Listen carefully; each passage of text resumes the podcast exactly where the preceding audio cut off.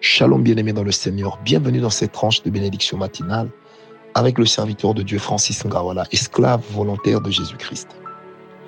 Ce matin, je voudrais partager avec vous la parole de Dieu autour d'un texte sur lequel nous parlions, nous parlons déjà depuis trois jours.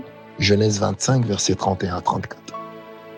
La Bible dit, Jacob dit, vends-moi aujourd'hui ton droit d'aînesse. Esaü répondit, voici je m'en vais mourir. À quoi donc me servirait ce droit d'aînesse Et Jacob dit, jure-le-moi d'abord.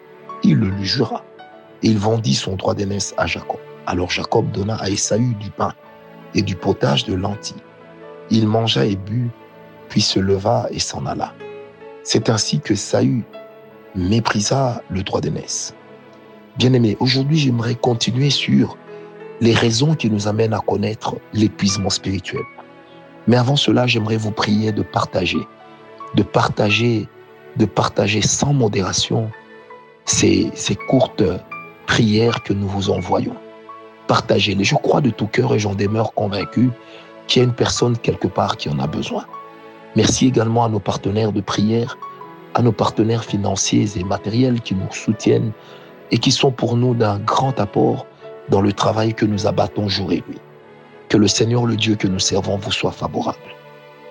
Paix et grâce. Alors, quelles sont ces choses aujourd'hui qui peuvent nous conduire à tomber dans l'épuisement spirituel? Pour aujourd'hui, j'aimerais citer le premier élément qui peut nous amener à connaître l'épuisement spirituel.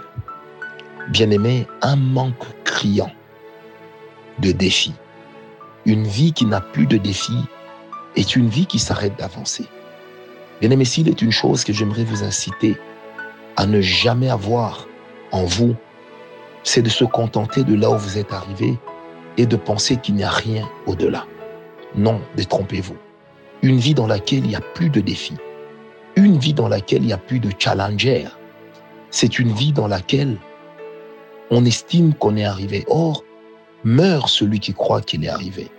À tort celui qui croit qu'il a atteint le but et que c'en est fini pour lui. Il y a toujours une vie après là où tu es arrivé. Bien aimé, le manque de défis nous pousse à développer une certaine passivité dans la vie, une certaine oisiveté. Et cela nous emmène malheureusement, sans nous en rendre compte, à connaître l'épuisement mental, mais aussi l'épuisement spirituel. Même dans la Bible, le langage d'aller de gloire en gloire est un langage qui est hésité, très employé. Pourquoi? Parce que cela nous aide justement à maintenir le cap, à garder en vue là où nous allons. Le deuxième chose ou le deuxième talon qui peut nous permettre, qui peut aller nous amener à connaître l'épuisement spirituel, c'est un sentiment permanent de rejet.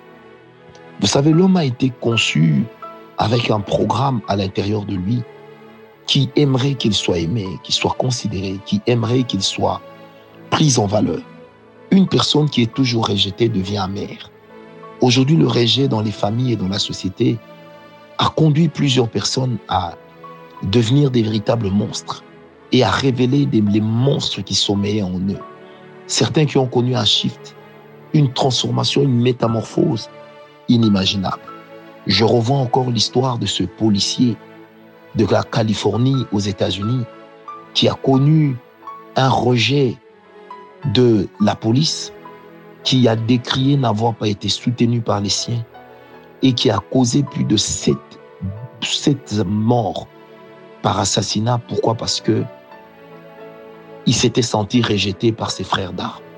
Bien-aimés, aujourd'hui même dans l'Église de Dieu, il y en a qui vivent un esprit de rejet. Le leader peut aussi vivre un esprit de rejet, hein, peut ressentir le rejet. Celui qui est assis sur le banc peut lui aussi éprouver ce rejet. Mais il est important que nous nous posions la question. Lorsque le rejet est là, comment réagir? Bien-aimés, recoquevillez-vous sur vous-même, premièrement. Deuxièmement, tournez-vous vers Dieu. Troisièmement, Laissez Dieu couvrir votre cœur dans une attitude d'adoration afin que cela puisse vous permettre d'aller de l'avant, afin que cela puisse vous amener à vous sentir à l'aise. Parce que de toute façon, il n'y a pas mieux que la présence de Dieu pour être restauré et ressentir l'amour de celui qui vous a donné son Fils unique, afin de mourir pour vous et moi. La troisième chose qui nous amène à connaître l'épuisement spirituel, c'est le fait de mener une vie pleine d'excuses. J'aime le dire aux membres de notre communauté que vous ne pouvez pas avancer avec des excuses. Les excuses, c'est l'arme des faibles. C'est le langage utilisé par des personnes qui ne savent pas où elles vont et comment elles vont s'y rendre. Bien-aimés, sortons des excuses. Ne manque pas un rendez-vous parce qu'il fait chaud. À ce que je sache, tu n'es pas glacial. Ne manque pas un rendez-vous parce qu'il fait froid ou parce qu'il pleut. Tu n'es pas, tu n'es pas sel et tu n'es pas non plus poussière pour craindre. Bien-aimé, il est important que nous sortions de la vie d'excuses. Une personne qui sombre dans une vie d'excuses est une personne qui cesse de progresser, qui cesse d'avancer. C'est une personne qui, petit à petit, ne croira plus en, rien. Bien-aimé, il est important de ne pas excuser vos excuses. Il est important de rejeter vos excuses. Ça vous permettra de garder un mental fort. Ça vous permettra de garder une santé à son zénith. N'ayez pas d'excuses. N'ayez pas de prétextes pour ne pas faire ce que vous devriez faire. N'ayez pas de prétexte pour ne pas accomplir ce qu'on attend de vous. N'ayez pas de prétexte pour ne pas atteindre vos objectifs. N'ayez pas de prétexte pour ces choses parce que la Bible dit, même un chien vivant vaut mieux qu'un lion mort. Alors, quatrième chose qui nous amène à connaître l'épuisement spirituel, c'est lorsqu'on avance en connaissant une avalanche d'échecs. Oui, lorsque les échecs se répètent, vous avez toujours le choix. Soit vous vous dites, j'essaie encore, soit vous vous dites, je m'arrête. Mais sachez que certains échecs, lorsqu'ils vous arrêtent, vous changent, vous dénaturent, vous ôtent une partie de votre identité, vous ôtent une partie de votre personnalité, vous ôtent l'heureux personnage que vous avez toujours présenté aux yeux des gens, la source d'inspiration que vous aviez toujours été aux yeux de plusieurs. Bien-aimés, tomber peut arriver à tous, mais nous ne devons pas rester étalés par terre, étendus par terre. Nous avons toujours le choix de nous dire, je décide de faire différemment les choses. Nous avons toujours le choix de nous dire, je n'agirai pas de la même façon qu'hier, parce que l'Éternel est avec moi. Vous avez toujours la possibilité de vous dire, je peux encore avancer et être différent. Bien-aimé, sortez, sortez de là. Sortez du carcan d'échec, sortez de la maison d'échec, avancez même en titubant, même en rampant, tu dois atteindre le sommet de la montagne, pourvu que tu ne trahisses pas la race des saints et que tu ne trahisses pas la parole de Dieu. Bien-aimés, les échecs, ça nous arrive à nous tous.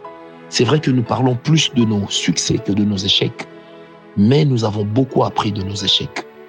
Et certains succès qui sont endurants aujourd'hui viennent de la manière dont les échecs d'hier ont été vécus. Ne te laisse pas abattre ne t'épuise point. Relève-toi. Dis-toi encore une fois avec Dieu, je ferai des exploits. Une autre chose qui peut amener l'épuisement spirituel, bien aimé, c'est lorsque vous commencez à mener une vie en vous sentant en retard vous-même, en retard par rapport aux autres, en retard par rapport aux personnes avec lesquelles vous aviez commencé au même moment. Bien aimé, n'oublions jamais une chose. J'aime bien cette phrase en français qui dit que chacun de nous a son tour chez le taturier. J'aime bien cette pensée exprimée par le roi David dans la parole de Dieu dans les psaumes qui dit Mais Dieu réserve un jour pour son juste. Bien aimé, il est important de ne pas mener une vie de comparaison. Je ne suis pas toi, tu n'es pas moi. La vie ne nous donnera pas tous les mêmes privilèges. La vie ne nous apporte pas tous les mêmes choses. Il y en a, bien aimés, qui sont nés avec une cuillère d'or. Il y en a d'autres qui doivent se battre pour avoir une cuillère simple. Il y en a qui sont nés sachant qu'ils hériteraient. Il y en a d'autres qui sont nés pour profiter de l'héritage de ceux qui ont hérité. Mais il y en a aussi d'autres qui, eux, doivent constituer ce qui sera l'héritage pour les autres demain. Bien-aimé, alors ne te compare pas aux autres parce que tu n'es pas eux. Ne te compare pas aux autres parce que vous n'aurez pas les mêmes challenges. Vous ne serez pas butés aux mêmes choses. Vous ne connaîtrez pas les mêmes saisons de la vie. les saisons dans nos vies dépendent du choix de Dieu et de l'élection divine. Bien-aimé, lorsque l'élection de Dieu est très grande, il est normal que les challenges le soient aussi. Mais n'oubliez jamais, ne comparez jamais votre vie à l'autre. Dieu ne nous a pas tous donné le même tempérament, le même caractère, le même langage, les mêmes réflexes, les mêmes sentiments, les mêmes émotions, la même endurance. L'Éternel ne nous a pas tous donné la même chose. Mais s'il y a au moins une chose que l'Éternel peut nous accorder à tous en tant qu'enfants de Dieu, c'est la possibilité de croire. Bien-aimé, crois en toi, cherche tes modèles, avance. Ne te laisse pas abattre parce que la vie a offert à l'autre ce qu'elle ne t'a pas offert. Ne te laisse pas abattre parce que la vie a donné à l'autre ce qu'elle ne t'a pas donné. Tu n'es pas l'autre, tu es toi. Et ce que tu es, c'est juste ce qu'il fallait pour que tu sois l'homme par qui Dieu passerait, pour que tu sois le béni de Dieu. Que Dieu te bénisse, que sa grâce marche avec toi, que la puissance du Très-Haut te conduise là où nul ne t'aurait cru arriver. Bien-aimé, relève la tête. La Bible dit, il boit au torrent pendant la marche. C'est pourquoi il relève la tête. Relève ta tête. Ne fais pas le plaisir du diable. Ne fais pas le plaisir de tes ennemis ni de tes adversaires. Relève la tête. Une autre chose, bien-aimé, c'est qui amène, qui conduit l'homme à l'épuisement spirituel, c'est l'attitude moqueuse des autres.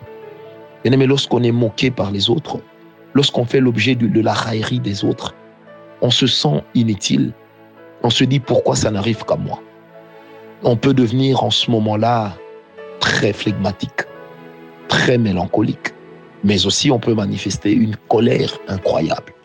Dans un sens comme dans l'autre, je vous incite, quand vous êtes moqué, à prendre ces moqueries, ces injures, ces railleries, comme étant des choses qui vous défient, comme étant des situations qui se présentent devant vous, dont vous devez relever à tout prix, et pour lesquelles votre tête doit rester debout. Utilise les moqueries des autres comme un ascenseur pour aller de l'avant. Utilise les moqueries des autres comme une adversité qui attend que tu rendes un coup. Mais ne fais rien en fonction des autres. Fais tout en fonction de toi et de ton Dieu. Et les autres verront ce que tu seras en train de devenir.